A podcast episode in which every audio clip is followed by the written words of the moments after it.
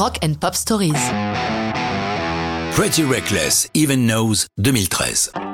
Pretty Reckless est un groupe d'hommes mené par une femme. Situation rare dans l'univers du rock machiste de nature.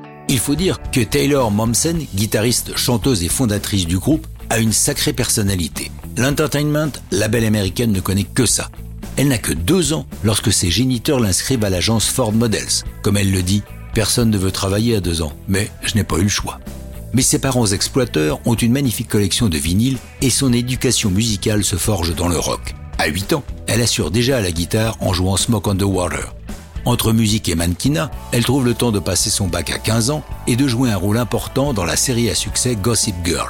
Mais définitivement, son truc, c'est la musique. Elle monte un groupe avec trois copains et trouve en Kato Kwanduala un ami et surtout un producteur dont l'apport est déterminant pour sa carrière. C'est lui qui lui présente le guitariste Ben Phillips avec qui elle va écrire toutes les chansons du premier album du groupe, baptisé Pretty Reckless.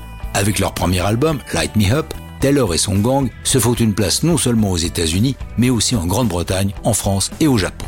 Pour le deuxième, ils s'installent au Water Music Recording Studio à Hoboken dans le New Jersey.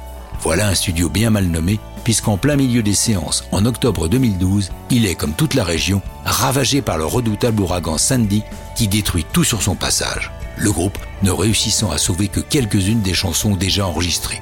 Parmi celles-ci, Even Knows, co-signé par Taylor Momsen et Ben Phillips, avec bien entendu Kato Kanduala à la production et un refrain renforcé par les voix de la chorale de la Bronxville High School.